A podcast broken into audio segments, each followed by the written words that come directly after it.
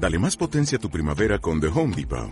Obtén una potencia similar a la de la gasolina para podar, recortar y soplar con el sistema OnePlus de 18 voltios de Ryobi desde solo 89 dólares. Potencia para podar un tercio de un acre con una carga. Potencia para recortar el césped que dura hasta dos horas. Y fuerza de soplado de 110 millas por hora. Todo con una batería intercambiable. Llévate el sistema inalámbrico OnePlus de 18 voltios de Ryobi. Solo en The Home Depot. Haces más. Logras más.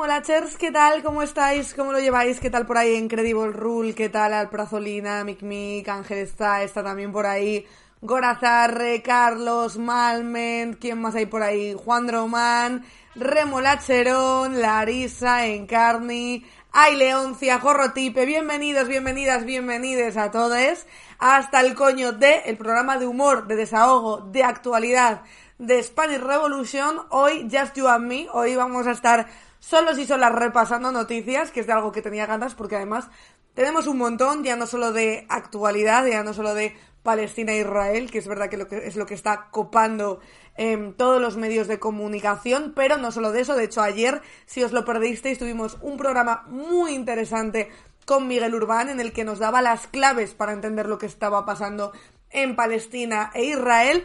Así que hoy empezamos un nuevo programa en el que hablaremos un poquito de Israel y Palestina y sobre todo de las reacciones eh, después de que ocurriera todo lo que está ocurriendo en Israel y Palestina, algunas bastante deleznables, pero antes quiero preguntaros de qué o de quién estáis hasta el coño, que ya sabéis que eh, podéis intervenir y podéis decir por el chat de quién estáis hasta el coño o qué os ha pasado que os hace sentir mal. Y así, pues mira, lo compartimos. Eh, Ay Leoncia dice, iba a decir algo muy de madres, pero la verdad es que estoy hasta el coño de limpiar algo y que al día siguiente esté igual o peor que antes. Uf, muy madre. Como vaya yo y lo encuentre. muy madre. Ahí mi padre, cuando me ve que yo tengo coche y voy en coche alguna vez a León, me dice, porque nunca lo lavo, o sea, como prácticamente no lo uso, solo lo uso para trayectos largos, tipo vacaciones y así, intento cogerlo lo, lo mínimo posible porque además hay unos atascos terroríficos, ¿no? Cada vez que me ve que llevo el coche sucio, me dice, eh, Marina, tú sabes que el coche no encoge, ¿no? Que si lo lavas no encoge y siempre, siempre está con la misma cantinela.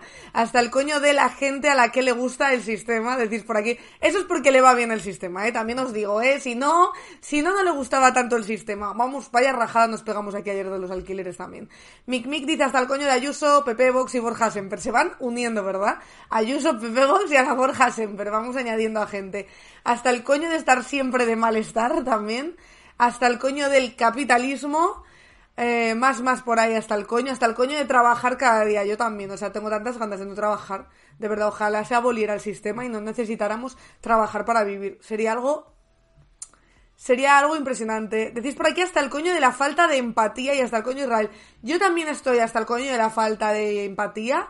Y tengo que decir algo que es que estoy hasta el coño de la infantilización que estamos viendo estas últimas horas. No sé si esto lo comentamos ayer o no, porque ya se me olvida qué comento aquí, que en las reuniones de guion de hora veintipico, o qué comento yo conmigo misma, ¿no?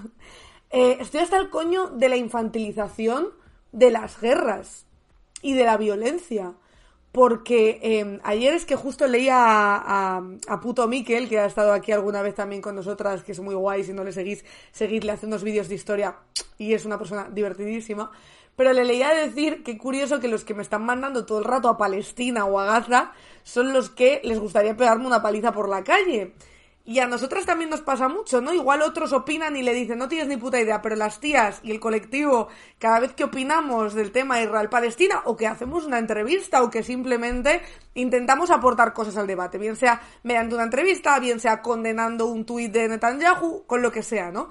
Te dicen, pues anda que habría que verte a ti en Palestina que han violado a las mujeres y han masacrado a los niños. Eh, no sé qué pensáis que hace. Y luego también te decían, decían y han eh, bombardeado hospitales. Y yo pensaba, hostia, yo no sé qué creéis que hace Israel cuando bombardea también. O sea, no sé si es que os pensáis que Israel es que es una democracia consolidadísima, hiper feminista, hiper LGTBI friendly. Spoiler, no, aparte del lavado de imagen que llevan haciendo años con Tel Aviv, pero no. No sé si es que os pensáis que es que allí es esto jauja. Y por otro lado, aunque fuera así, nada justifica que se masacre a una población. O sea, que tú te consideres o tengas una democracia más plena, no tengas eh, grupos terroristas, yo qué sé, que tú consideres o que a ti te consideren como una democracia más plena, eso tampoco te legitima a ti para entrar en un país y masacrar a su población. O sea, es que creo que se nos está yendo un poco de verdad el foco, ¿eh? Se nos está yendo un poco el foco porque yo de verdad estoy alucinando con algunos comentarios de barra de bar que estoy leyendo. Insisto, yo no soy ninguna experta y de hecho aquí trajimos ayer a Miguel Urbán precisamente porque es una persona que ha estado sobre el terreno, que conoce muy bien la realidad y para que nos arrojara un poco de luz y nos explicara todo, porque insisto, es un conflicto, un conflicto, una ocupación, unos hechos que tienen muchas aristas. Comentamos ayer, por ejemplo, la relación de Irán con Palestina, la de Irán con Israel, ¿Cómo surge jamás? Efectivamente, ¿cómo surge? ¿Cuántos años llevan así? ¿Cuál fue el papel de la OTAN? Es que claro, o sea, eh, no, no es tan fácil como blanco o negro. No es tan sencillo. No es tan sencillo, pero desde luego, si se reduce todo a, no, es que mm, Palestina o Hamas ha hecho un ataque sobre Israel, ha entrado en Israel y ha masacrado a mujeres y niños, cosa que se hace que es horrible y ojalá no ocurriera y por supuesto se condenan los hechos y estamos en contra de todo conflicto armado, ¿no? Pero que es algo que se hace cuando se ataca a otro país. O sea, cuando se ataca a un país, no llegas allí y dices, bueno chicos, yo creo que hay que cambiar las tornas. No, no, cuando atacas a un país, pues tristemente, y por eso hay que estar en contra de las guerras y de armar cada vez más a las poblaciones, que esto, bueno, en fin, da para otro tema, pero igual es que también deberíamos repensar eh, sobre la industria armamentística y sobre cómo los estados se arman año tras año y aumentan sus presupuestos de, defensa y destinados a la guerra, pero bueno, que en todos los conflictos armados mueren civiles y mueren mujeres y mueren niños. En todos. No es algo que haya inventado jamás entrando Israel. Israel también lo hizo antes eh, bombardeando Palestina y, atacando también a sus civiles y cogiendo, y cogiendo prisioneros. Y en todos los países se ha hecho, vaya, que no es que es algo que se haya inventado ahora. Y luego esto, esto de, bueno, pero es que, claro, es que allí también hay que ver lo extremistas que son, que además generalizan. Mira, que haya extremistas o que haya una ideología más extremista, antifeminista, etcétera, en un territorio, no te da permiso para que tú esclavices a toda su, a su población y masacres a su población. Porque si esto fuera así, esto sería una puta locura. O sea, jamás. No se puede hacer, tío. No se puede hacer. Eh, decís por aquí, menos armas, menos armas y más ecología, dice por aquí Big Mick. Porque Ucrania se puede defender y Palestina después de 70 años de abusos por parte de Israel con apoyo de Estados Unidos. No, bueno, es verdad que son situaciones diferentes, pero evidentemente yo creo que hay una cosa clara y hay una cosa que no podemos negar, que puede que no justifique ese ataque, pero que ayuda a entender el contexto en el que se produce, que es que a Palestina, durante años que ha sido torturada, esclavizada y masacrada su población, se le ha dado la espalda. Hasta hoy. Hasta hoy, ¿por qué? Porque se ha atacado a Israel. Pero hasta entonces seguía muriendo gente todos los días, seguía habiendo bombardeos y como muchos se informaban unas colas al final de un telediario. Ahora estamos hablando de esto porque Israel ha sido atacada, pero si no ni siquiera estaríamos hablando de esto. Entonces, yo Evidentemente, como os digo, no os voy a explicar nada del conflicto porque no soy experta, aunque me haya leído 80.000 artículos y me haya visto 40 eh, reportajes, yo mm, me encargaré de traer a gente que nos explique de aquello de lo que tenemos dudas, que yo creo que pueden arrojar mucha luz sobre el tema, pero desde luego lo que sí que puedo decir es que hay algunas opiniones hiperreduccionistas que creo que no ayudan de verdad en nada a la situación que estamos viviendo. Y por ejemplo, creo que sí que una de las cosas que sí que se puede decir es que Netanyahu, bien, bien, bien no está. O sea, una persona que ayer pone este tuit y dice, empezamos, Israel ganará, y sube un vídeo que vaya por 57 millones de reproducciones de bombardeos Entre ellos han bombardeado, por supuesto, hospitales y escuelas, que es que aquí parece que solo atacan a hospitales y escuelas eh, y Palestina, pero no, no, no. Eh, una persona que está al frente de un país que, como nos contó ayer Miguel Urbán, por eso os digo que fue, es muy interesante la entrevista, como nos contó ayer Miguel Urbán, tiene, o sea, mm, no tiene a, su población muy contenta que digamos, es decir, eh, no estaba en un momento muy pujante, ¿no? De, de su gobierno pero que en este momento subas esto como si esto fuera una partida de videojuego y nosotros no supiéramos que detrás de cada bombardeo hay gente inocente muriendo. Hostia, la verdad, yo creo que, por ejemplo, aquí, sin ser expertos ni expertas, sí que podemos decir que esta persona es una frívola y que esta persona no debería estar al frente de ningún país. Y que, desde luego, si este es el gobernante, eh, democracia mi coño. O sea, o sea, si este es el máximo representante de Israel, yo lo siento mucho, pero tampoco podemos pintar aquí Israel como si esto fuera eh, maravilloso y fuera un Estado con todos los derechos reconocidos, porque no lo es. Porque no lo es. Entonces yo creo que hay cosas que sí que se pueden condenar, aunque no seamos conocedores 100%, eh, como si fuéramos expertos en la materia. Pero creo que hay cosas que por sentido común sí que se pueden condenar y sí que se deben, y sí que se deben condenar. Eh, decís por aquí, se llaman crímenes de guerra y eso para mí también es terrorismo, por supuesto que lo es, por supuesto que lo es. Em, eh, decís también por aquí, em, una cosa, ni el rey, ni Ayuso, ni Almeida hablan en nombre mía a favor de Israel. Yo estoy con el pueblo palestino, dice por ahí Mercedes. Bueno, estamos viendo, eh, ayer no llegamos a verlo aquí porque creo que sucedió justo cuando nos fuimos, pero hubo unas declaraciones de Borja Semper, luego también respaldadas por Feijó, diciendo que sumar, sumar, o sea, es que es muy fuerte, que sumar y que los dirigentes de sumar eh, estaban a favor de Hamas, estaban a favor de Hamas.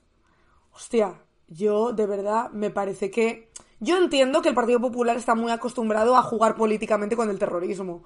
Pero coño, yo creo que también deberían respetar un poquito lo que está ocurriendo en otros países y por lo menos callarse la boca si, como demuestran día a día, no tienen ni puta idea. O sea, porque antes hemos hablado de reduccionismo, pero que los líderes del principal partido político de España, que es el Partido Popular, sean así de reduccionistas, desde luego mm, me preocupa bastante y es bastante peligroso. Es de, tener bastante poca vergüenza y de hecho hay mucha gente que lo ha condenado porque, bueno, yo creo que ya se pasan un poco de, frenada. No lo iba a poner aquí, pero es que, es que, eh, fijaos, mira, Spanish Revolution eh, justo lo ha recogido eh, lo ha recogido aquí en vídeos, lo pongo por aquí un segundito para que lo veamos, pero es, es como, es bastante fuerte. Em, sacar rédito político, decía por aquí Spanish Revolution, es una de, una de las cosas que, más terribles que pueda hacer un político, aunque el Partido Popular lo lleva haciendo mucho tiempo. Una turba de terroristas que están sembrando el terror en Israel y ante cuyas acciones terroristas no están teniendo la contundencia exigible por parte de este gobierno. Y muchos nos lamentamos que la dependencia de Pedro Sánchez de determinadas formaciones políticas que tienen cercanía ideológica y política con el entorno de Hamas está provocando esta falta de contundencia. Pedro Sánchez, terroristas, jamás. Pero esto es un problema de la coalición de gobierno no es un problema del conjunto de los españoles. No tenemos por qué soportar semejante vergüenza los españoles y semejante imagen internacional. Para empezar, para empezar, eh, es mentira. No hay ningún partido político, ya no de la izquierda, eh, creo que no hay ningún partido político en España que tenga relación con jamás, que tenga ningún tipo de relación, de vínculo eh, con jamás. Y para seguir, o sea, ¿cómo se puede ser tan rastrero y tan ruin? O sea, quiero decir, ¿en qué momento me imagino que el Partido Popular tiene un comité de crisis, ¿no? Y dice, joder, y dice, se nos está acabando lo de Cataluña, ya no, lo de ETA ya, ya aburre, ya no cala. ¿Qué podemos hacer? Yo creo que un grupo terrorista, eh, yo creo que identificarles con jamás puede funcionar. O sea, de verdad. Hostia, tío, me parece demasiado hasta para el Partido Popular, ¿eh? Demasiado hasta por partido, el Partido Popular. Eh, decís por aquí también. Eh, como se ha dicho aquí, hasta el coño de el moderado de Borja Semper, efectivamente. En marcha la máquina de mierda, desde luego parece eso. O sea, ahora les van a intentar vincular con jamás. Eh, de verdad, a mí nunca dejan de sorprenderme. Pero bueno, para poner un poco de humor dentro de lo que cabe a toda esta situación, os he traído un hilo que me hizo mucha gracia, que vi anoche y que creo que os va a gustar mucho, mucho, mucho a los remolachers. Es de Nate, Nate, Naterismos, no sé cómo se, se pronuncia, Naterismos, que dice, ¿cómo titularían los medios actuales la guerra contra la Alemania nazi si fuese ahora? Está súper guapo, la verdad, este hilo, ahora os lo dejo por el chat. Informativos Antena 3. Continúa el conflicto en los alrededores de Stalingrado entre comunistas y alemanes. Un duro ataque soviético acaba con la vida de ocho enfermeras berlinesas. Informativos Telecinco. Así era la vida del joven militar alemán que murió ayer en acto de combate. Deja mujer, dos hijas y una noble afición por las maquetas de aviones. Cadena Cope. La conferencia episcopal convoca a todos los fieles a una oración mundial por las vidas de los cristianos alemanes que han muerto en conflicto armado.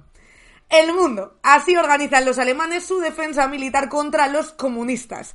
Acompañamos a un batallón de Baviera en exclusiva para que nos cuenten su día a día. Bravísimo. Buenísimo. Sigue, ¿eh? Sigue, hay más, hay más, hay más, hay más. Equipo de investigación. Drogas estimulantes, armas biológicas, experimentos genéticos. Hoy, en equipo de investigación, ¿quieren acabar los soviéticos con la raza humana para siempre? ABC. Los españoles que viven en Alemania tienen que huir por culpa de la guerra. Con miedo al comunismo y sin comida caliente por falta de combustible, así es su dura travesía huyendo del bárbaro ejército rojo. Marca. Ojo, el de marca es buenísimo. ¿eh? ¿Deben cobrar las mujeres del ejército lo mismo que los hombres? Hablamos con Gunder, el fisioterapeuta del noveno escuadrón del aire alemán, que nos contará qué diferencias biológicas existen entre hombres y mujeres. Bravísimo.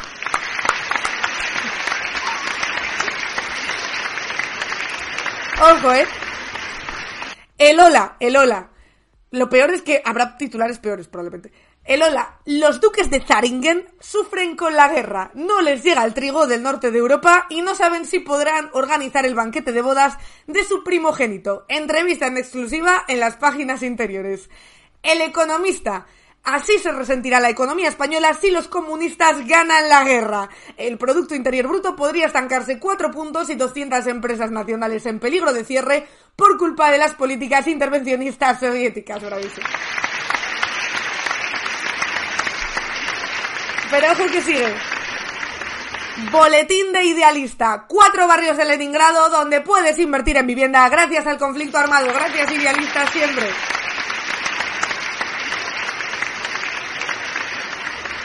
El diario.es, en exclusiva los mensajes por Telegram donde un pequeño grupo de disidentes del Partido Comunista organizaba el derrocamiento de Stalin en plena guerra. Diario de Sevilla, en peligro la procesión del Corpus. No llegan las flores de Europa por culpa de la guerra. El hormiguero, ojo, el hormiguero. Hoy ha venido a divertirse al hormiguero el ministro José Luis Goebbels. Impresionante. Mediterráneo Digital, los putos rojos por fin se están muriendo. Así es como ganamos la guerra gracias al excelentísimo Adolfo Hitler. Maravilloso, maravilloso. Sigue, sigue, sigue y dice, Diario de Cádiz, malas previsiones hoteleras para este verano en la tacita de plata. Caen las reservas un 40% por culpa de la guerra, denuncian los hosteleros que desgraciadamente tendrán que bajar los sueldos. Oh. Radio Marca. Entrevistamos en directo a Cayetano Marín, lateral izquierdo que milita en Nuremberg en segunda división alemana. Cuéntanos, Cayetano, ¿estáis pudiendo entrenar con normalidad? El país. Los crímenes nazis contra polacos y franceses son injustificables, pero el espíritu europeísta de España debe posicionarnos en favor de abrir vías de diálogo y comprensión entre las partes. Más, el tweet de Roberto Vaquero, dice Naterismos. El tweet de Roberto Vaquero. Es verdad que los comunistas usan la hoz y el martillo como nosotros, cantan la internacional como nosotros y utilizan banderas rojas como nosotros, pero ese tal Adolf tiene un no sé qué que a mí me pone a 100 por hora, bravísimo.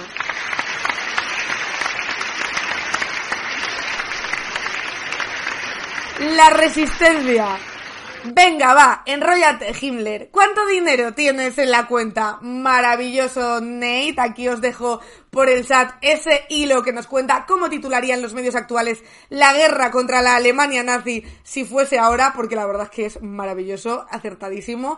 Y yo, desde aquí, animo a esta persona a seguir con el hilo no tiene por qué parar ahora. Yo creo que nos puede ir actualizando la información siguiendo con este rollo que a mí me gusta bastante. Que por cierto, eh, alguien le ha contestado con la portada de ABC de aquel momento donde decía Polonia ataca a Alemania. Me parece eh, estupendo también lo de Polonia ataca a Alemania de aquel ABC de aquel momento.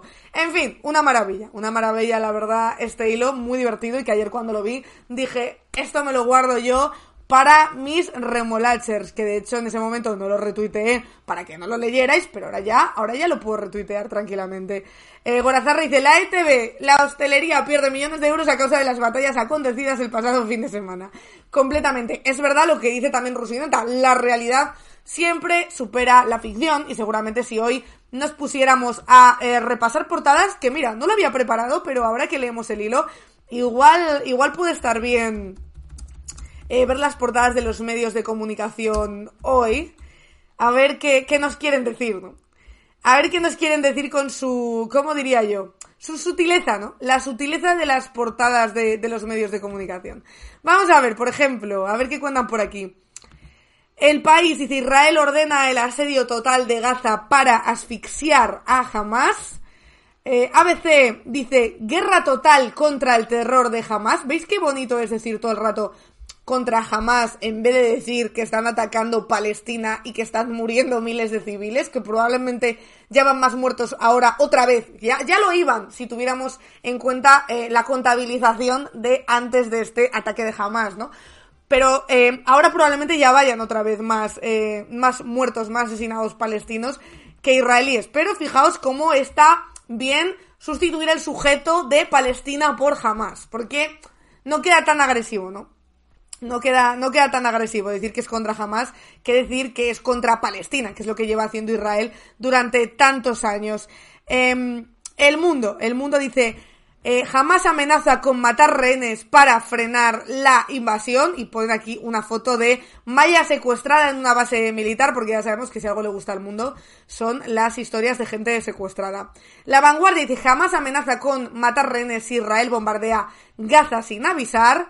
Eh, la razón dice Israel responde a los asesinos de Hamas con un asedio total a Gaza. Pues mira, si todavía respondieran a los asesinos de Hamas y solo a ellos, eh, pues igual eh, nos parecería terrible, por ser una situación terrible, pero no sería igual de terrible que, que estuvieran masacrando a la eh, comunidad palestina, porque recordemos aquí que lo, lo repasamos ayer con Miguel Urbán, eh, dijo el gobierno de Israel que daba 24 horas a los palestinos y palestinas de bien que no hubieran hecho nada para salir de allí, pero la realidad es que tal y como nos contó Miguel Urbán, es imposible salir de ese territorio, es imposible salir de Gaza, están básicamente en una cárcel a, cielo abierto, o sea que era una trampa una vez más de ese gobierno israelí para seguirse blanqueando con la complicidad tristemente de la mayor parte de los países. Estáis diciendo por aquí Em, a ver, que os leo. Hoy manifestación en Valencia por una Palestina libre. Ayer hubo también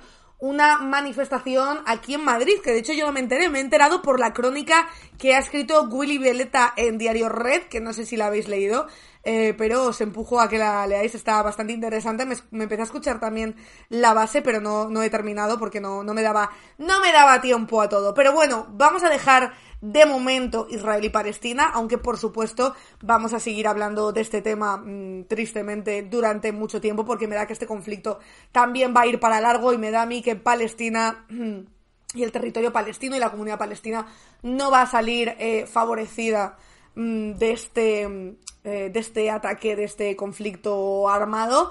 Pero tenemos también noticias eh, en territorio nacional que creo que hay también que contar cómo, cómo, cómo. Por ejemplo, detenido el acosador de Oscar Puente por coacciones a una mujer y allanamiento de morada, ¿eh? Ese pobre, ese pobre hombre inocente, que solo quería dar su opinión en un tren. Y ahora le detienen, ¿eh? Seguro que es todo persecución del gobierno. Esto... la policía, la policía del Estado, ¿no? El hombre fue arrestado de madrugada y una de las testigos afirmó a la policía que entró al domicilio para agredir a una mujer.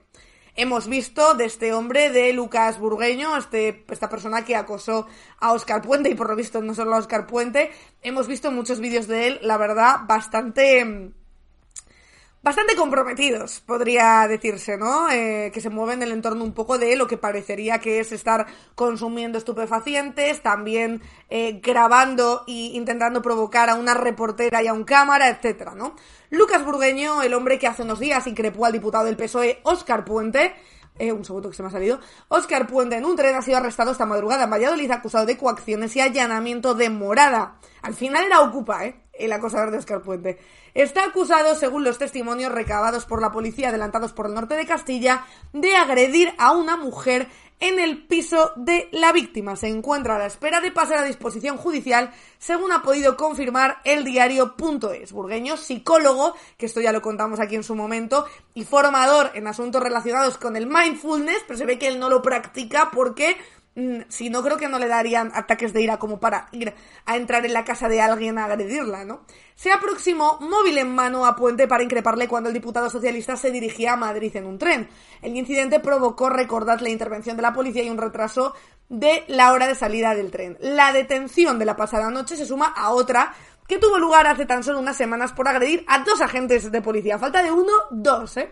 A uno de los cuales le causó un corte en la mano con un vaso roto. En la comisaría amenazó a otra gente y le dijo, te voy a enseñar lo que es una corbata colombiana, ¿eh? Qué chungo, ¿eh? El mindfulness. El mindfulness la del daño que ha hecho. Además, Burgueño también tiene una condena por agresión a un hostelero, que esto también eh, lo contamos aquí. Y la Diputación de Salamanca está estudiando abrir un expediente a este señor que trabaja como bombero. La verdad, mm, muy buen bombero, porque lo mismo te rescata que te pega una paliza, ¿no? O sea, o las dos cosas, te puede rescatar y pegarte luego una paliza. Según ha confirmado este diario y adelantó la Gaceta de Salamanca, el diputado de Recursos Humanos, Carlos García, recibió un escrito del jefe de servicio y solicitó a la dirección del área de Recursos Humanos para que se pronuncie y emita un informe sobre Burgueño. Desde agosto se investiga su comportamiento en el puesto de trabajo y cómo podía estar trabajando en sus monólogos y charlas si llevaba de baja laboral desde el octavo mes de año. O sea que encima vivía de una paguita, ¿eh? Encima vivía de una paguita mientras estaba de baja y se dedicaba a otras cosas. Madre mía, la derecha no decepciona nunca, ¿eh? Cuando la derecha defiende a alguien, ya sabes que esa persona va a acabar fatal. Ya lo sabes, te saca hostias del incendio y por ahí, efectivamente, efectivamente. Em, ¿Cómo pasa esta gente las pruebas psicológicas? Yo siempre me lo pregunto. Yo siempre me lo pregunto, ¿eh? Os lo digo de verdad. Os lo digo de verdad. Eh, Job dice, nunca me lo hubiera esperado de esta bellísima persona con madre, abuela, tía, hijas. Totalmente, yo me quedo anonadada, ¿eh? Lo que le hace la sociedad a estas bellas personas que solo buscan dar su opinión y hacer una pregunta, porque tienen derecho a preguntar, pero que al final empiezan preguntando y acaban mm, cometiendo allanamiento de demorada intentando agredir a una mujer. ¿Qué salto espacio-temporal hay ahí? ¿Qué salto espacio-temporal pasa ahí? Entonces, eh, de hecho, hay una noticia que podría estar muy relacionada con, el acosador de Oscar Puente, desde luego, que sería uno de los sitios a los que seguramente le gustaría asistir, si no fuera porque probablemente va a acabar en la cárcel este señor.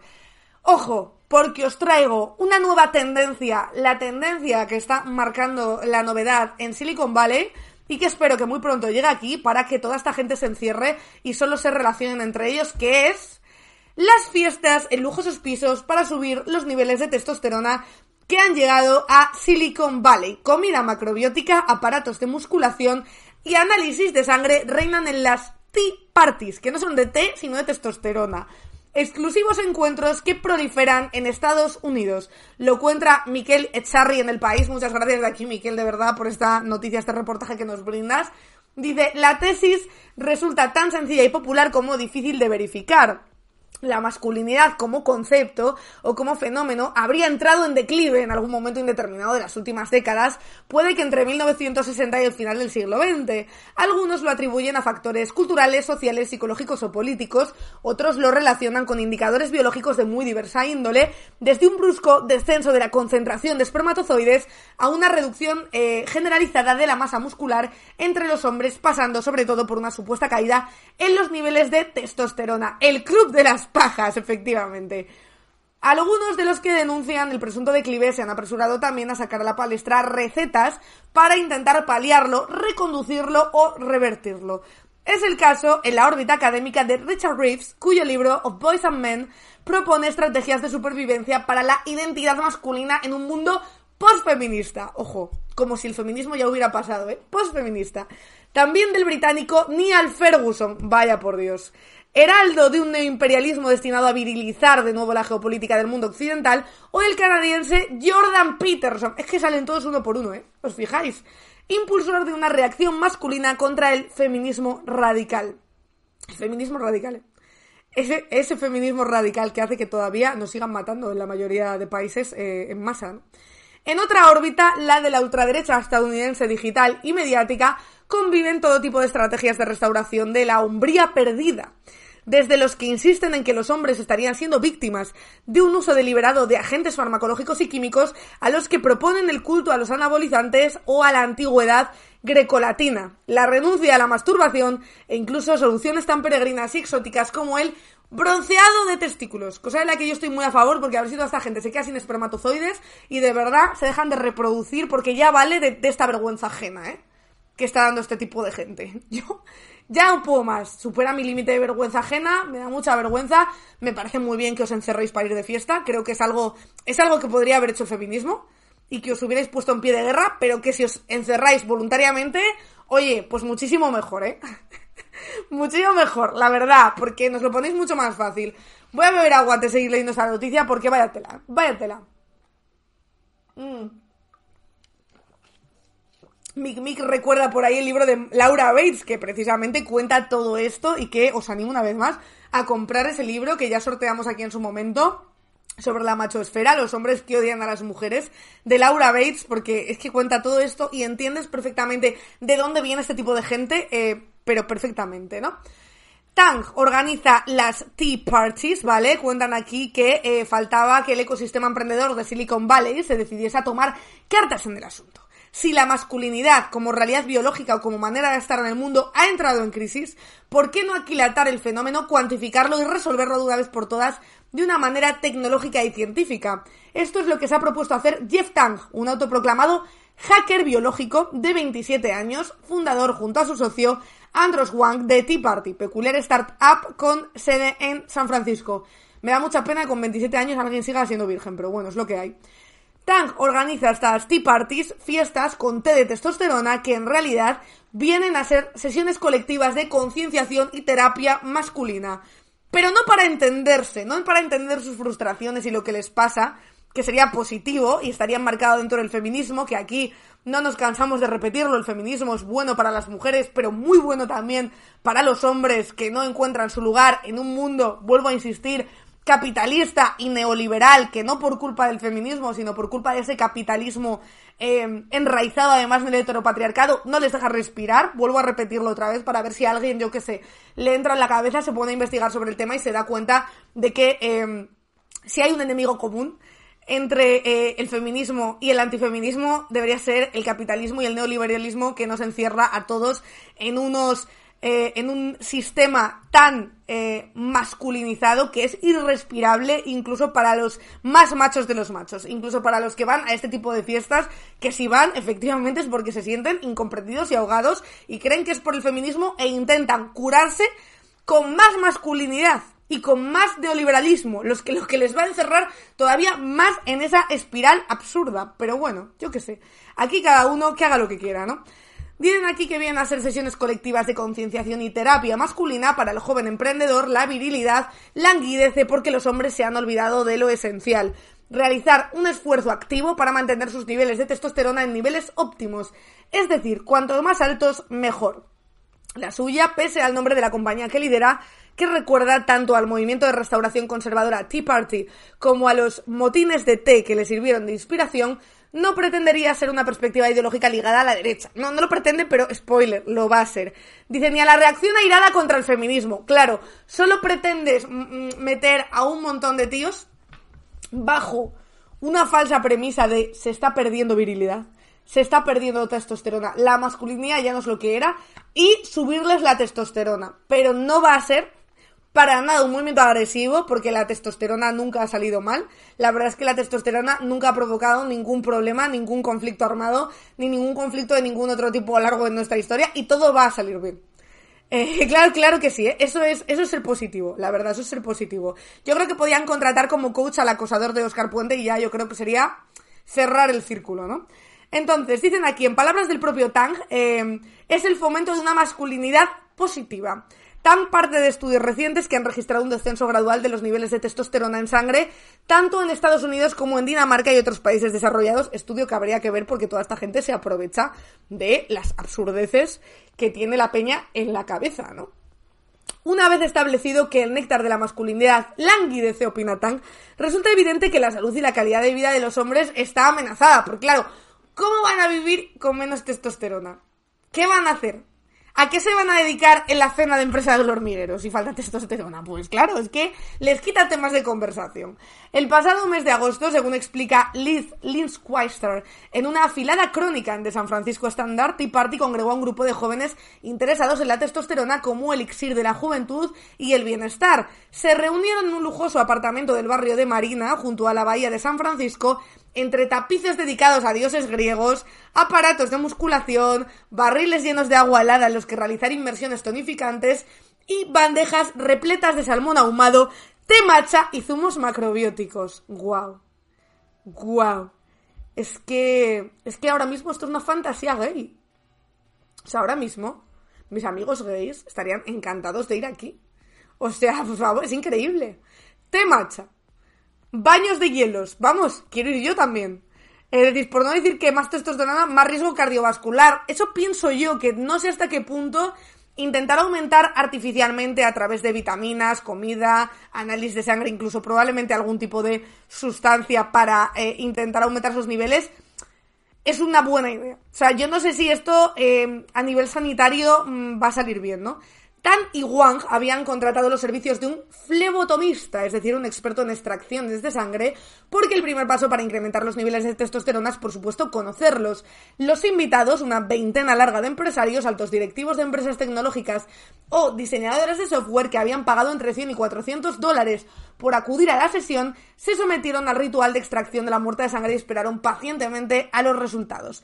Mientras esperaban, Tan, un tipo entusiasta y que alterna el sentido del humor con el tono pedagógico, les explicó que los bajos niveles de testosterona pueden deberse a causas tan diversas como el estrés, la falta de sueño o de ejercicio, el consumo de alcohol o drogas, una dieta inadecuada o incluso a esfuerzos físicos mal orientados y calibrados. La solución pasa en consecuencia por revertir ese conjunto de malos hábitos y someterse a una estricta disciplina de alimentación, ejercicio y cambio de costumbres y actitudes. Pero si toda esta gente que va ahí ahora ya iba a CrossFit antes no necesitan ir más. O sea, toda esta peña que va ahí interesada por este tipo de temas y que se va a someter a ejercicio, comida macrobiótica y otro tipo de cosas, estoy segura de que no lleva una vida eh, sedentaria y alejada del gimnasio, la verdad. O sea, es que, es que no. O sea, yo creo que para aumentar la testosterona tengo una idea mejor. Tang o Wang, o como coño te llames. ¿Por qué no os vais todos a un desierto montáis una valla alrededor, que vosotros además sois muy de vallar las cosas, ¿no? Una valla alrededor y os quedáis ahí a sobrevivir para que suban vuestros niveles de testosterona. Y entonces os quedáis ahí durante años, porque esto yo creo que no debe ser una cosa a corto plazo, yo creo que debe ser algo más a largo plazo, yo lo veo como idea, cazáis vuestra propia comida, coméis animales crudos, vallas del bosque, yo creo que eh, sería una grandísima idea. Y nos dejáis un poquito en paz, porque la verdad es que estamos de vuestras chorradas hasta el coño. Como la isla de Indonesia, completamente. Lo de la isla de Indonesia, no sé si lo traje aquí, porque yo tengo dudas de que sea verdad. O sea, está en fantasía, no sé si lo habéis visto por ahí, lo de la isla de Indonesia. Que, hostia, yo creo que es como de coña, ¿no? Dicen también por aquí en la noticia que eso no es todo, ojo, eso no es todo, porque para Tang, el mero hecho de desarrollar una conciencia clara de importancia de la testosterona, conocer los niveles óptimos y compartir con otras personas las estrategias más eficaces para obtenerlos tendría ya de por sí un efecto positivo sobre la salud general de los interesados en el hackeo biológico. Las Tea Parties pretenden ser en consecuencia grupos de autoayuda comunitaria, espacios seguros de interacción masculina en que la tribu de la testosterona se reunirá para monitorizar de manera periódica, vamos, que se van a reunir para hacer chistes machistas y racistas por no hacerlos en la oficina, porque si alguien les dice algo, se vuelven locos y están atacando su libertad de expresión, ¿verdad? Creo que es lo que van a hacer, acojonante. Decís por aquí, es cierto, pero es porque en Indonesia la homosexualidad está prohibida, luego lo de la isla es una excusa para poder tener un espacio seguro. Ah, puede ser. Puede ser. Espacios seguros parece el Club del Odio, que por cierto, si no habéis visto esa película os la recomiendo muchísimo. Eh, dura poquito, es increíble el Club del Odio, tenéis que verla, está muy guapa. Una tarde tonta, os la veis y wow, es, es la hostia, ¿no? Dicen también por aquí sin inyecciones ni píldoras, lo novedoso del enfoque de Tank, según apunta Lynn Weister, es que aporta recetas naturales, ya lo veremos, y de apariencia sensata y científica especialmente pensadas para aquellos que ya han desechado las supuestas soluciones mágicas, es decir, la información superficial y sin contrastar de propietarios de gimnasio que quieren venderte suplementos vitamínicos o médicos poco escrupulosos que te recetan pastillas o inyecciones de testosterona. Aunque los fundadores de Tea Party reconocen que no son biólogos ni médicos, sí aseguran contar con el asesoramiento de un equipo multidisciplinar de expertos del que forma parte, entre otros, el neurólogo y divulgador de la universidad Robert Sapolsky, que por cierto, aquí con Laura Floresciencia, eh, comentamos hace tiempo que lo, tendréis, lo tenéis en el canal de YouTube de Hasta el Coño de, que ahí ya sabéis que subimos todos los cortes, no solo los programas completos. Hablamos de un pavo obsesionado por rejuvenecerse y que tiene un equipo de médicos, un nutricionista, que hace ejercicio todo el día, un poco este mismo rollo que, oh sorpresa, se acabó separando de la mujer, por lo que sea, ¿no? Eh, se acabó yendo de casa la mujer porque ya no lo soportaba más, y Laura nos estuvo aquí desgranando si, eso tenía algún tipo de sustento científico. Spoiler, como os podéis imaginar, no. O sea que tengo muchas ganas de que vuelva Laura Flores para contarnos qué es esto de que ha descendido la testosterona o de aumentar la testosterona para ver si esto em, es real o es como todo parece una nueva forma de estafar 400 euros a un grupo de imbéciles. Eh, lo de Indonesia de la isla, por si no lo visteis, veréis Indonesia, isla Jimbros, ¿no? Jimbros. ¿O cómo? ¿De qué es la isla de, Indonesia? Eh, ¿Así es la experiencia? No. Eh, Indonesia, es que no sé cómo se llama. O sea, ¿cómo se llama este grupo de hombres que iba allí? Eh, Bali, ah, Bali, perdón. Bali, isla. Bali, isla. ¿Y cómo se llama? es que por Jimbros no sale con Bali, igual sí. ¡Ojo, sí! Island Villa Fitz. Island Villa Fitz puede ser. Del 23 de mayo. ¿O no? A ver. Ay, no lo encuentro, os lo buscaré porque lo tenía por ahí. Yo creo que en algún momento, de hecho, incluso lo tuiteé. Eh, decís por aquí, es como el club de la lucha, pero de AliExpress. No se separó de la mujer porque ya tuvo cáncer y eso a él no le molaba. Efectivamente, la mujer sostiene que em, cuando eh, se le detectó el cáncer la echó de casa. Es como, tío, es que de verdad esta gente, esta gente estaba fatal. Decís por aquí, ¿no será porque está disminuyendo la masculinidad tóxica? Sinceramente, ojalá, ojalá sea por eso. Y ojalá eh, los que quedan, de verdad, yo creo que llegados a este punto, si no han entendido absolutamente nada y no quieren entender el feminismo, que se vayan ya que se aíslen solos todos y que disfruten de su tiempo. O sea, quiero decir, lo que no sé es a quién van a usar si no deja de entrar mujeres para limpiar, para plancharles la ropa, para lavar, porque toda esta gente eso no lo hace, ya os lo digo. Entonces, pues nada, estoy la verdad muy expectante por ver cuál es el primer muerto en estos. la primera persona eh, fallecida en, uno de estos encuentros y cómo le acaban echando la culpa a una mujer. Eh, quiero, tengo muchas ganas, de verdad, muchas ganas de ver cómo, cómo transcurre todo. Así que sí, que sigan montando sus comunidades de Jimbros, la verdad, porque es impresionante.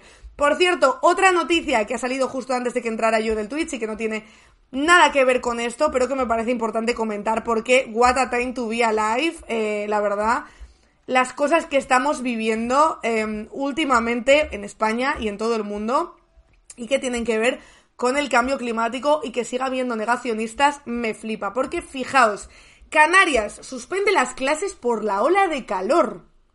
10 de octubre, Canarias suspende las clases por la ola de calor, amigas. El consejero de Educación ha manifestado que la situación en muchos centros de Canarias es insostenible, con varios reportes de desmayos del alumnado. Lo cuenta Jennifer Jiménez en Canarias ahora. Dice el gobierno de Canarias ha suspendido las clases para este miércoles 11 de octubre por la ola de calor. Así lo ha anunciado el consejero de Educación, Poli Suárez, en la puerta del Parlamento Regional. Este jueves coincide con el festivo del 12 de octubre y muchos centros ya tenían previsto hacer puente este viernes día 13. No obstante, las clases quedan suspendidas también ese día y se reanudarán el lunes 16 de octubre en todos los niveles educativos. Queremos dar seguridad a los niños y niñas de Canarias, por lo que las clases se suspenden en la jornada de miércoles y viernes. Suárez ha justificado este martes la medida por responsabilidad tras las demandas de varios centros en los que se han reportado desmayos y episodios de golpes de calor y ha avanzado que ya se ha empezado a elaborar un protocolo ante los próximos episodios similares de altas temperaturas. Es terrorífico porque si lo piensas, Ahora mismo la solución a corto plazo para que no haya calor en las aulas y los alumnos puedan estar a gusto y los profesores también y se pueda seguir con las clases es el aire acondicionado que precisamente lo que acelera es más el cambio climático, con lo cual cada vez habrá más temperaturas, con lo cual cada vez se necesitará más aire acondicionado, con lo cual, o sea, es como una rueda en la que ya hemos entrado y ya no podemos salir. O sea, ya a partir de ahora acabamos de cavar, hemos cavado nuestra propia trampa realmente. Hemos cavado nuestra propia trampa con esto. Entonces, cuentan también que por otra parte se ha reprochado que las infraestructuras educativas han sufrido una parálisis en Canarias y que algunas se han mejorado, pero en su mayoría no reúnen las condiciones para atajar el calor en las aulas. Hay todavía barracones, infraestructuras que son de hace 40 o 50 años y asegura que Educación quiere sentarse con la FECAM y FECAI para eh, buscar soluciones. Yo creo que también nos va a pasar que nos vamos a tener que ir todos a una cueva bien fresquita a dar clases, la verdad. Decís también por aquí, eh, más que jode el negacionismo, es el negacionismo. Empresas forrándose y timando a la gente con el capitalismo verde también. O sea, también, claro, también. Eh, y lo de las chinches, que está viendo plaga en Francia, llega a España ya también esa, eh, no sé llamarlo plaga o sí, mm, eh, bueno, sí, plaga de chinches y también, ojo, saltamontes en Madrid. O sea, estamos como queremos. No queríamos campo y respirar, pues ahí tenemos los saltamontes. De todas formas, no me preocupa mucho porque los saltamontes con estos niveles de contaminación no creo que aguanten. Em, a la una de la mañana en el este de Gran Canaria estamos a 30 grados. ¡Guau! ¡Guau! Dice por aquí Rita de Singer, ni el calor ni el frío, los coles no están preparados. Bueno, yo creo que ni la mayoría de los pisos, que el mío, eh, creo que ya os he contado alguna vez, no sé cuántos años tiene este piso, pero aísla mm, terriblemente mal, o sea, no tiene ningún sentido. Es, eh, es asqueroso, pero bueno, como aquí parece que con que te alquilen un piso ya puede ser lo que sea, puede no tener calefacción, puede no funcionar la mitad de los radiadores, pueden aislar más las ventanas, da exactamente igual. Da exactamente igual porque, oye, ya te han alquilado un piso. ¿Qué culpa tienen, verdad? ¿Qué culpa tienen los caseros? ¿Qué culpa tienen los caseros de los pisos que te alquila esta gente? Por cierto, que hoy he leído una noticia en el mundo que me ha indignado muchísimo y que vuelvo otra vez a comentar esto de no sé qué hacemos no quemando cosas ahí fuera, porque de verdad es bastante fuerte cómo se ríen de nosotros y de nosotras, sobre todo de la gente que estaríamos o deberíamos estar en edad de acceder a nuestra vivienda, de comprarnos a vivienda o de asentarnos en algún lugar, ¿no? Eh, este titular del mundo, del 1 al 10, ¿cuánto, ¿cuánto asco os da? ¿Vale? Vamos a ponerlo por aquí. El fenómeno de los treintañeros que siguen en casa de sus padres y tan a gusto. No me voy a independizar si eso significa perder calidad de vida. El creciente retraso en la emancipación de los jóvenes de España ha desembocado en una situación inédita. Hogares donde la convivencia de varias generaciones de adultos se alarga indefinidamente y hasta se disfruta. Y hasta se disfruta, ¿eh? Hablan los protagonistas. ¡Guau! ¡Guau, eh! ¡Oh, Dios mío! O sea, ¿qué? ¿Cómo? Hasta se disfruta. Hombre, no, si no tienes otra cosa. Si no tienes dónde cojones ir, pues no vas a matar a tus padres. Eso ya sería otra nueva tendencia que seguro que veremos de algún momento y seguro que le pondréis algún buen nombre, algún buen naming, ¿no? Para que cuele. Eh, decís por aquí, em, pero esto es un artículo científico súper científico. Eh, decís por aquí, Judai dice, hoy tengo visita con la psicóloga, tengo 31 y sigo en casa de mis padres, me voy a cargar a todo el grupo editorial del Inmundo, decís por aquí. No, es que es impresionante cómo se ha instalado en la sociedad el, bueno, pues ya que no podemos acceder a otra cosa, vamos a disfrutar de esto. Es como, eh, no, señores, una cosa es que no te queden más cojones que vivir con tus padres, tus tíos y tus padres con tus abuelos, porque esto ya ha pasado, no es algo nuevo. Pero, tío, eh, no podemos aspirar a eso. O sea, no, no podemos aspirar a que eso sea un modelo de disfrute, porque cada persona necesita también su tiempo de emancipación, necesita su independencia económica, pero también territorial, por así decirlo. O sea, todos y todas sabemos lo que es convivir con padres, sabemos lo que es eh, convivir con amigos, con parejas. O sea, es muy necesario tener un espacio personal para ti misma. Y ya que estamos, un espacio personal adecuado con unas buenas condiciones que te permitan desarrollar tu vida, tío. Eh, da bastante rabia, decís por aquí, yo nunca me pude independizar, mi hermana no quiso, yo hubiera querido independizarme, pero no pudo ser. Eh, llega el kill parenting, efectivamente, como dice por ahí Cross. Llega el kill parenting, no vamos entre los jóvenes eh, sin un puto pavo, únete a ella. Eh, Decís también por aquí, aparte de la calidad de vida que es, que tienes a tu madre chacha y tú entras y sales como si estuvieras en un hotel. Eso para empezar, no solo la calidad de vida de los jóvenes, sino la de tus padres, que también tienen derecho a, después de no sé cuántos años cuidándote y cuidando de ti, sobre todo tu madre, desgraciadamente, tío, tener también su intimidad y quedarse tranquila de tener a sus hijos e hijas viviendo felices su vida y que también hagan su vida. En fin, es, es, es es muy terrorífico cómo, cómo se tratan este tipo de, este tipo de temas, ¿no? Y dicen por aquí, es que, uff, eh, Uf, es que, es que no sé, no sé ni qué leer, la verdad. No sé qué leer. O sea, es verdad que luego el piso, evidentemente, habla del precio de los alquileres, del precio de tal. Pero, tío, de verdad, venderlo como que hay gente que está disfrutando de esto. Bueno, a ver, claro, no se van a pegar un tiro. No se van a tirar por la ventana, ¿me entiendes? Algunos sí. Algunos sí, porque de hecho cada vez hay más suicidios.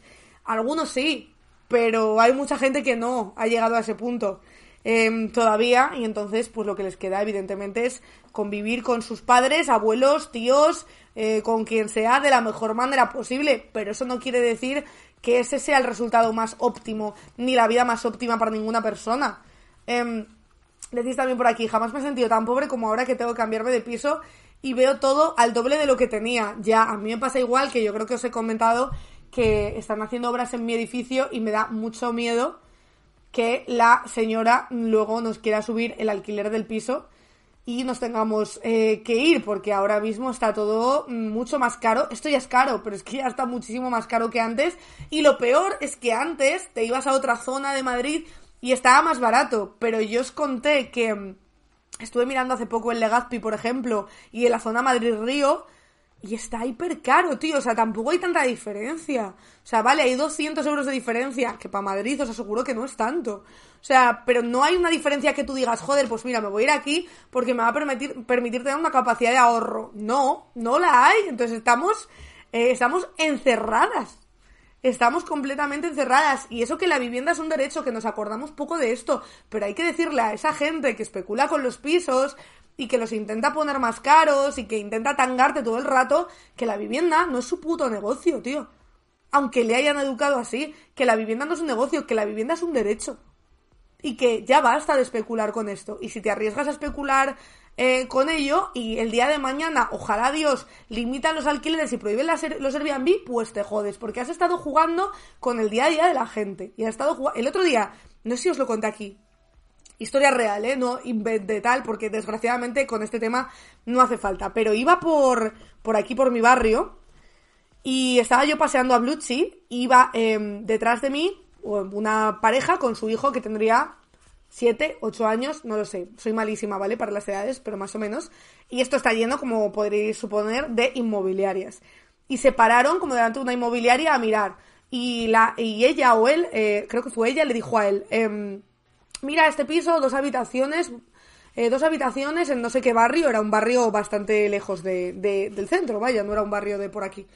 Y, le, y el niño les preguntó, oye, pero ¿y por qué decís eso? ¿Pero por qué miráis un piso? No sé qué. Y la madre le dijo, además, bastante serena, la verdad, le dijo, no, porque nos suben el alquiler y nos vamos a tener que ir. Y esa es la realidad y la triste realidad de un montón de peña. Que probablemente ese niño vaya a un colegio aquí y tenga que cambiar toda su puta vida por culpa de la especulación, una pareja con un niño que seguramente aquí ya estarían pagando, ya estarían pagando bastante. ya estarían pagando bastante seguramente aquí, pero que ahora encima se van a tener que ir a otro barrio en el que pagarán menos, pero no mucho menos, y el día de mañana les expulsarán también de ese barrio, porque esto al final, al principio se, eh, se concebía como un problema de Madrid, de Barcelona, de Sevilla y de las zonas del centro. Ahora que el Airbnb se ha instaurado en prácticamente todas las ciudades y cuando no son ciudades son panorama, son eh, territorio rural y también hay muchas escapadas rurales, con lo cual también ese mercado está hipercopado, ahora ya estamos todos jodidos. Ahora ya, ahora ya sí que sí, nadie puede obviar que tenemos un problemón que como no lo atajemos, no vamos a salir de pobres en la puta vida.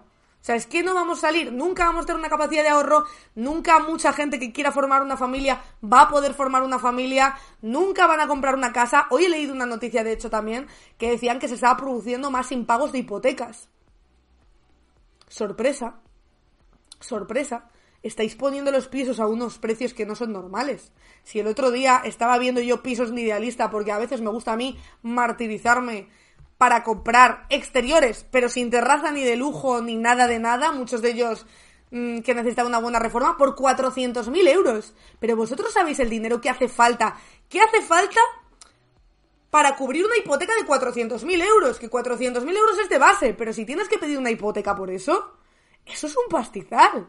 ¿Vosotros sabéis lo que supone pagar 400.000 euros en 30 años?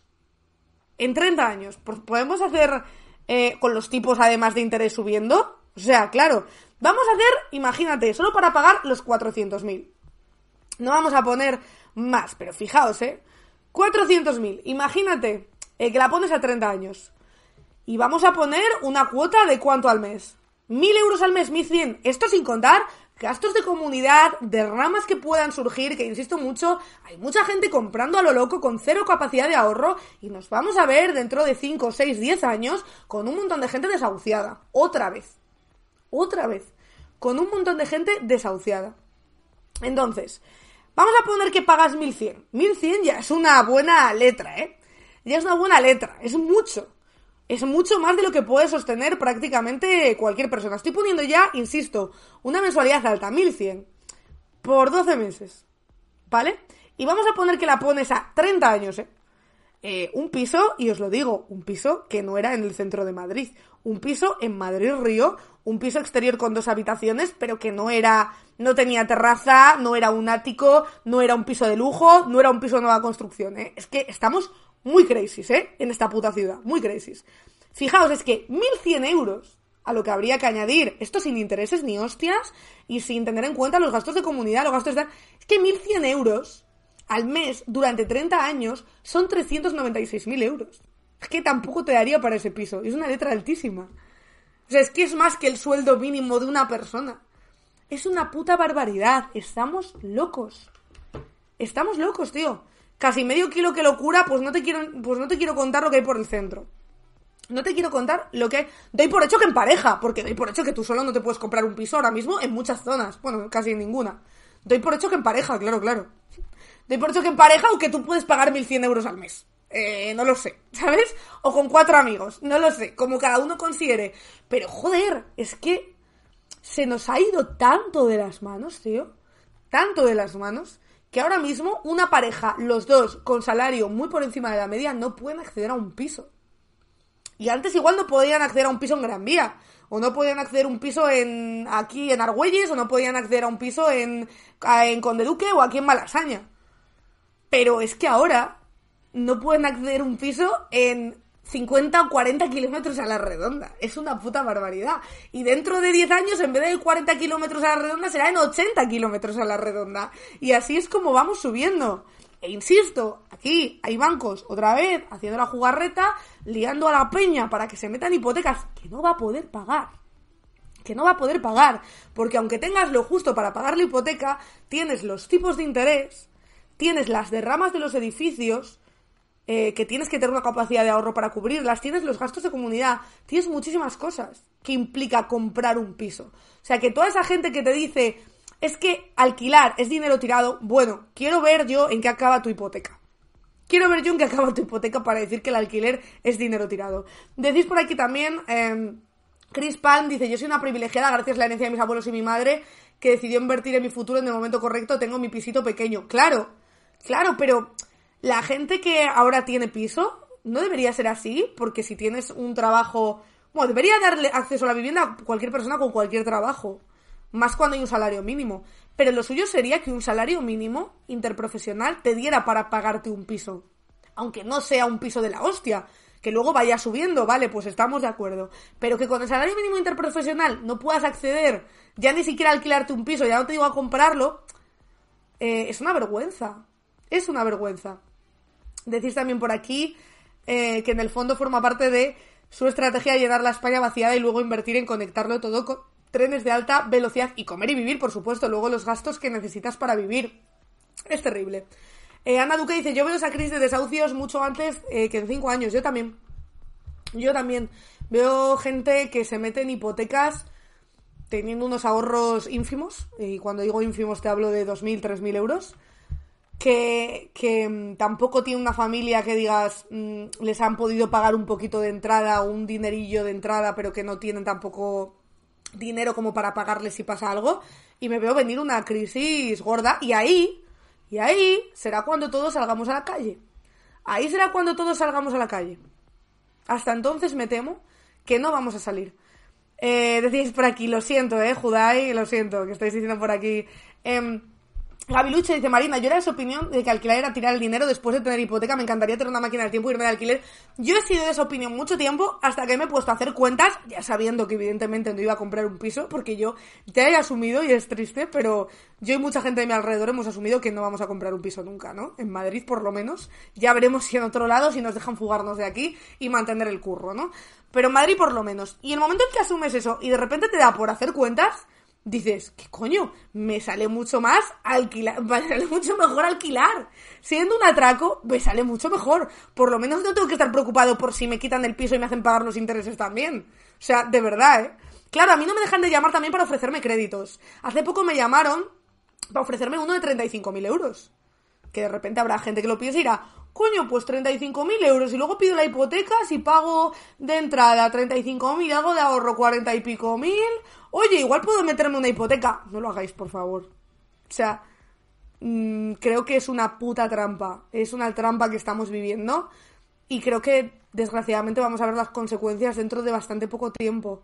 Eh, claro, decir, yo me he ahorrado mucha pasta comprando, pero hace años, claro, porque ha subido. Pero si compras ahora o alquilas ahora, te va a salir mejor alquilar porque, la, porque los pisos están por las nubes. Por las nubes. Eh, crédito personal, exacto. Te piden el origen de los ahorros. Bueno, eso ya no lo sé porque yo afortunadamente nunca he, pedido ningún crédito de 30.000 euros ni espero hacerlo. Ni espero hacerlo. Hasta que el precio de las casas no se regule de verdad, no es buena idea comprar, decís por aquí. Sí, por cierto, mañana nos vemos en el canal de YouTube de público, que no os lo he dicho. Mañana acordaos, YouTube de público, no vamos a estar aquí en Twitch, vamos a estar en el canal de YouTube de público, acordaos, eh. Acordaos que luego llegáis a la media hora y decís, ay, estaba en Twitch.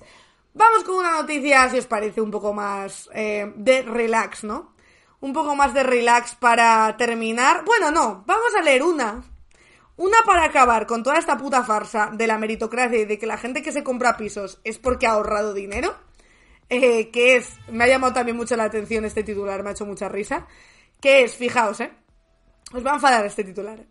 Daniel Clara, el heredero de Rosa Clara, los sueños de miles de novias. En la empresa de mi madre estuve desde recogiendo cajas hasta haciendo encargos con la furgoneta. Daniel Clara reafirma su compromiso con Rosa Clara, la empresa familiar fundada en Barcelona, un referente internacional de la moda nupcial. Este joven de 32 años encarna los valores y las aspiraciones de la nueva generación al frente de un negocio emocional donde se da forma a los sueños de miles de novias. Eh, seguramente, eh, igual que pasaba con eh, Ortega, con la hija de Amancio Ortega, con Marta Ortega, este era el que mejor ordenaba. el que más cajas ha recogido y el que mejor las ha recogido era él. O sea, todo aquí es meritocracia. Todo, ¿eh? O sea, que no os penséis ni por un momento, ni por un momento que esto no tiene que ver con la meritocracia, porque tiene que ver con la meritocracia completamente. O sea, es que ha estado, fíjate, tiene 32 años, pero igual ha estado dos años. O, tres. Es que ha sido muy duro. Es muy duro. Es que esta gente tiene el futuro muy jodido. Esta gente luego tiene que ahorrar para comprarse un piso, ¿eh? Es muy duro salir ahí fuera con la furgoneta a hacer repartos de la empresa de tu madre. La empresa millonaria de tu madre. Y ordenar cajas y luego ahorrar para comprarte un piso. Es muy difícil, muy difícil, muy difícil. Decir por aquí también, la empresa era de la madre y la iba a heredar igual. Simplemente la madre fue lista y aseguró que por lo menos, por lo menos espabilara un poco, por lo menos le dijo, oye, por lo menos que sepas cómo funciona esto y que te respeten un mínimo. Si ya hemos visto esa accesión todos. No nos contéis milongas. Eh, decís también por aquí, hacer repartos de traje de novia, tremenda tarea. No, no, y además seguro, seguro que hacía el mismo horario que cualquier empleado. Y seguro que le pagaban igual. Eh, seguro que le pagaban igual que a cualquier repartidor y hacía el mismo horario y era el que más experiencia tenía, fijo, ¿eh? 100%. O sea, yo no tengo ninguna duda. Entonces, para terminar, para terminar, vamos a hacer un poco de salseo. Vamos a hacer un poco de salseo porque ya sabéis que yo soy muy fan de Rosalía. Estoy muy enganchada a, su vida, a su arte y a todo en general. Y ha salido una noticia que es Rosalía y Alex González, romance a la vista, dice el 20 minutos, o sea que tampoco, tampoco te creas tú que me fío 100% y sinceramente nada me parece suficiente para Rosalía, pero Alex González tampoco. Eh, tampoco, eh. Rosalía y Alex González. Romance a la vista, dicen aquí. La inesperada ruptura entre Raúl Alejandro, bueno, inesperada, yo en el salseo 20 y pico ya lo dejé caer.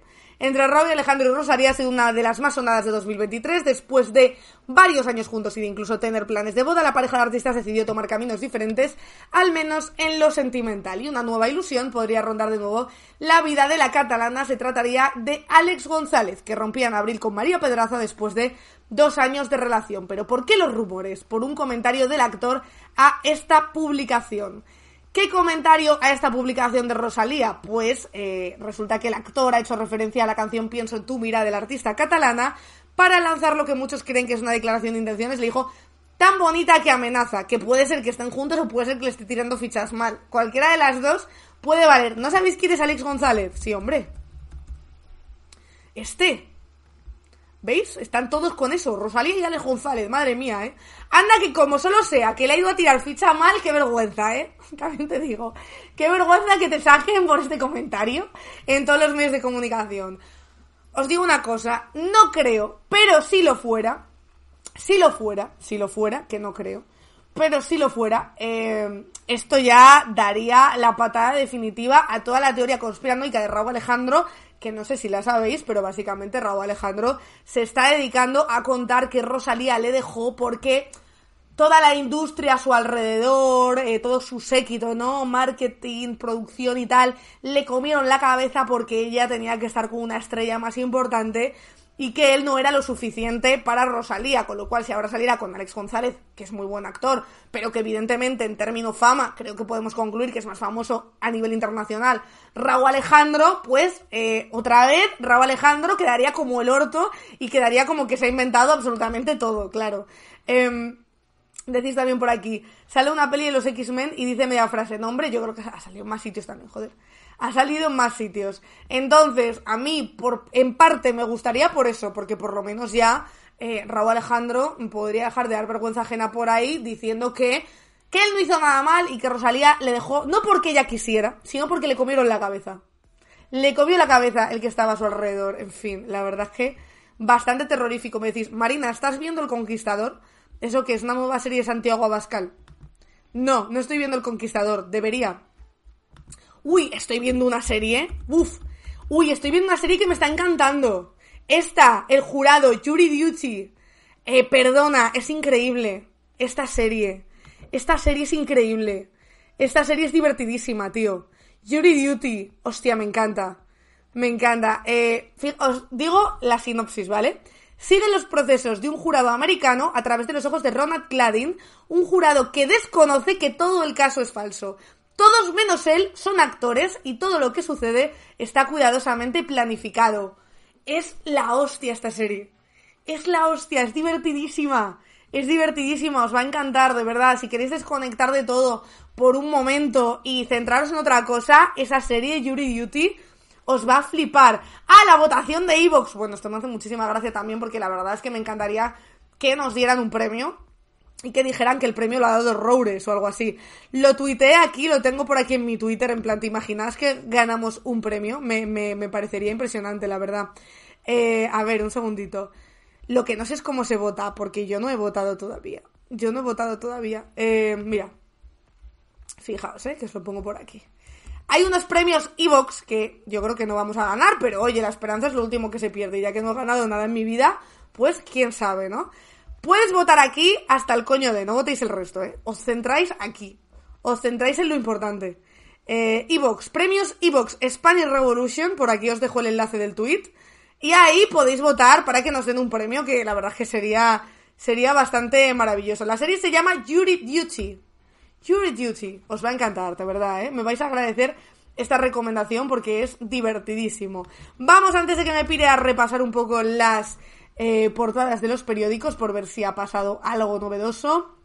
Israel recupera el, el control de la frontera de Gaza, escalada del conflicto, asedio. Claro, hoy estamos un poco Estamos, yo creo, todos y todas con el tema de Israel y Palestina, porque evidentemente es un conflicto importantísimo que puede tener también muchas consecuencias para todo el mundo.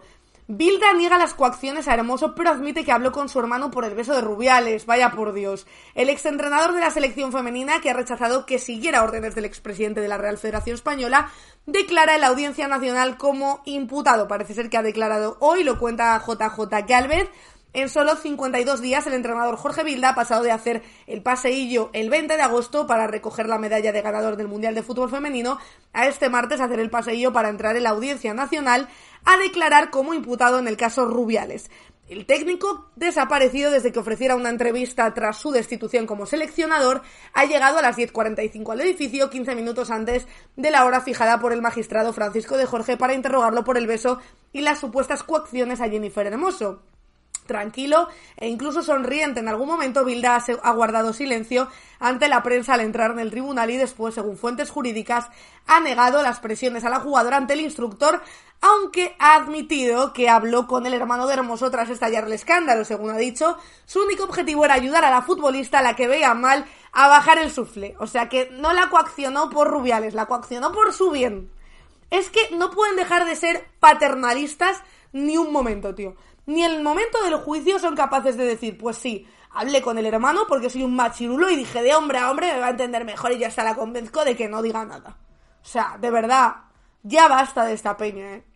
Ya basta de esta peña, a ver si por lo menos aprenden un poco de, esta situación. Seguiremos muy pendientes también de todo lo que ocurre con, eh, con el caso de Jennifer Hermoso, que por cierto, el viernes pasado estuvo en el canal de YouTube de público Carla Validurán abogada especializada en violencias machistas y con ella hablamos sobre el se acabó, hablamos sobre las agresiones sexuales, hablamos también sobre ese aumento entre los menores de edad de casos de agresión sexual que está surgiendo. Muy interesante la charla de Carla Validurán y la tenéis en el canal de YouTube de Público. Por cierto, y para seguir un poco con la promoción, que yo también tengo que hacer un poco promoción de mis cosas, falta poquito más de una semana, el miércoles que viene, tenemos los guionistas de hora veintipico, nuestro primer show en solitario que se llama Hora veintipoco, ¿eh? Aquí tenéis el enlace a las entradas, será en el Teatro del Barrio, Lavapié es un espacio estupendo. Estaremos José Cabrera, Fernando Moraño y yo haciendo monólogos y haciendo también alguna sección que no se puede hacer en hora veintipico porque igual nos echarían, pero que si vais al teatro del barrio y compráis la entrada podéis ver y disfrutar, eso sí, sin grabar, que tampoco queremos que venga la audiencia nacional. Así que os dejo también por aquí por el chat ese enlace al teatro del barrio para que vengáis si podéis y si no podéis venir por lo menos que lo compartáis eh, para ver si así llenamos el teatro, ¿eh? que falta nos hace porque con lo que nos pagan por ahí no nos da para alquilar, no nos da ni para comprar ni para alquilar. Miércoles que viene, 18 de octubre, 10 de la noche, Teatro del Barrio. Esa es la fecha. Ahí estaremos José Cabrera, Fernando Moraño y yo. Héctor, a ver si viene, aunque sea a vernos y a reírse un poco de nosotros, que probablemente con lo bully que es lo hará, pero ahí os dejo yo el enlace para que vengáis si podéis. Nuestra idea, pues nos encantaría ir a otros sitios. Vamos a intentarlo desde luego, pero claro, para ir a otros sitios hay que vender entradas. Por eso os digo que, pues cuantas más entradas vendamos, de más sitios nos llamarán y a más sitios iremos. De hecho, eh, tenemos ganas de ir a algún sitio con el que estamos hablando fuera de Madrid y salir por fin de este epicentro del caos y del apocalipsis. Eh, que sabemos también que hay como muchos fans del programa por ahí fuera y a ver si se da bien y podemos hacerlo, ¿vale? Decís por aquí, em, a ver que os leo, venid a Bilbao, ojalá. Id muchos que os quiero en Valencia. A ver, a ver, ojalá triunfemos y, podemos, y podamos ir a un montón de sitios, la verdad. Lo dicho, chicos, chicas, mañana nos vemos en el canal de YouTube de Público. Y por cierto, suscribíos al canal de Twitch, ¿eh? Que si no digo nada, la barra se queda donde está. O sea, sigue en 12 de 40.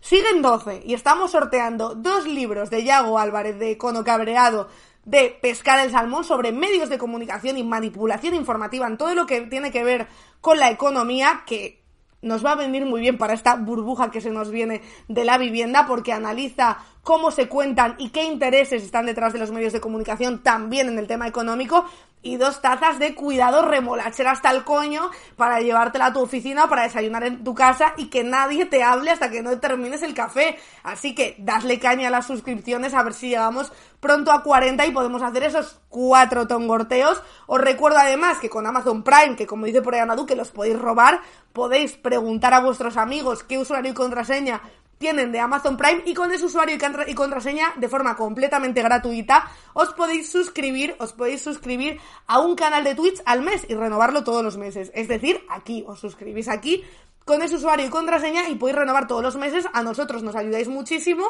Ayudáis también a la economía de Spanish Revolution y a mí y a pagar las operaciones de mi perro, que probablemente alguna venga próximamente. Y coño, pues también os beneficiáis tanto de los tongorteos como de que no salgan anuncios. Que yo sé que es algo que molesta, pero los anuncios no es que haya una empresa que pague a Spanish Revolution y me pague a mí, sino que son anuncios que tiene contratados Twitch, de eso no vemos ni un euro, pero si os suscribís, pues os quitan los anuncios. Así que dadle caña a esas suscripciones, que os recuerdo que si no tenéis Amazon Prime son 3,99, tampoco es tanto. Así que dadle muchísima caña, que a Bluchi se quiere poner testosterona. No, a Bluchi le van a quitar testosterona. Eh, por el tema del, eh, del tumor del, eh, del testículo. Le van a quitar testosterona. Está deconstruyéndose a pasos agigantados. El fin de la masculinidad en los perros llega también con Bluchi. En fin, chicos, chicas, remolachers, me voy a ir. De verdad, suscribíos al canal. Sé que soy muy pesada, pero es que como no suscribáis, tenemos que chapar. O sea, si no suscribís y no tenemos dinero para mantener el canal, pues mm, no podemos hacer mucho más. Y la idea yo creo que es seguir creciendo, seguir haciendo entrevistas, seguir contando las noticias y seguir aquí acompañándonos durante mucho tiempo más. Así que ya no os doy más la chapa. Mañana nos vemos en el canal de YouTube de público y voy a hacerle una raid a alguien. Vamos a ver quién está por ahí eh, streameando. Y con... ¡Ojo! Está descifrando la guerra tenemos la oportunidad de devolverles esa raid que nos hizo hace poco a Descifrando la Guerra y a nuestros compis. Así que si os parece, os cuento, os dejo con los compis de Descifrando la Guerra que están haciendo un curro increíble contando lo que está pasando en Palestina y en Israel. Así que os dejo con ellos. Muchísimas gracias. Ojo, muchas gracias por el unicornio, por esa suscripción de última hora. Gracias. Muchas gracias. A ver si, a ver si aprendemos, eh, chicos y chicas que no habéis hecho esa suscripción, aprended y suscribiros también y usad el Amazon Prime para suscribiros que no cuesta nada. Os dejo ya Malmen, Marta Sánchez, Ada Verde, Alprazolina, Ángel está, Escurto, Carlos el Monstruo, Ana Duque. Un besito muy grande. Mañana nos vemos en el YouTube de público, eh. Os quiero ahí a las doce y media, que ya sabéis que a ese sí que llego puntual. Un beso, remolachers. Adiós, chao, chao, chao. Hasta luego.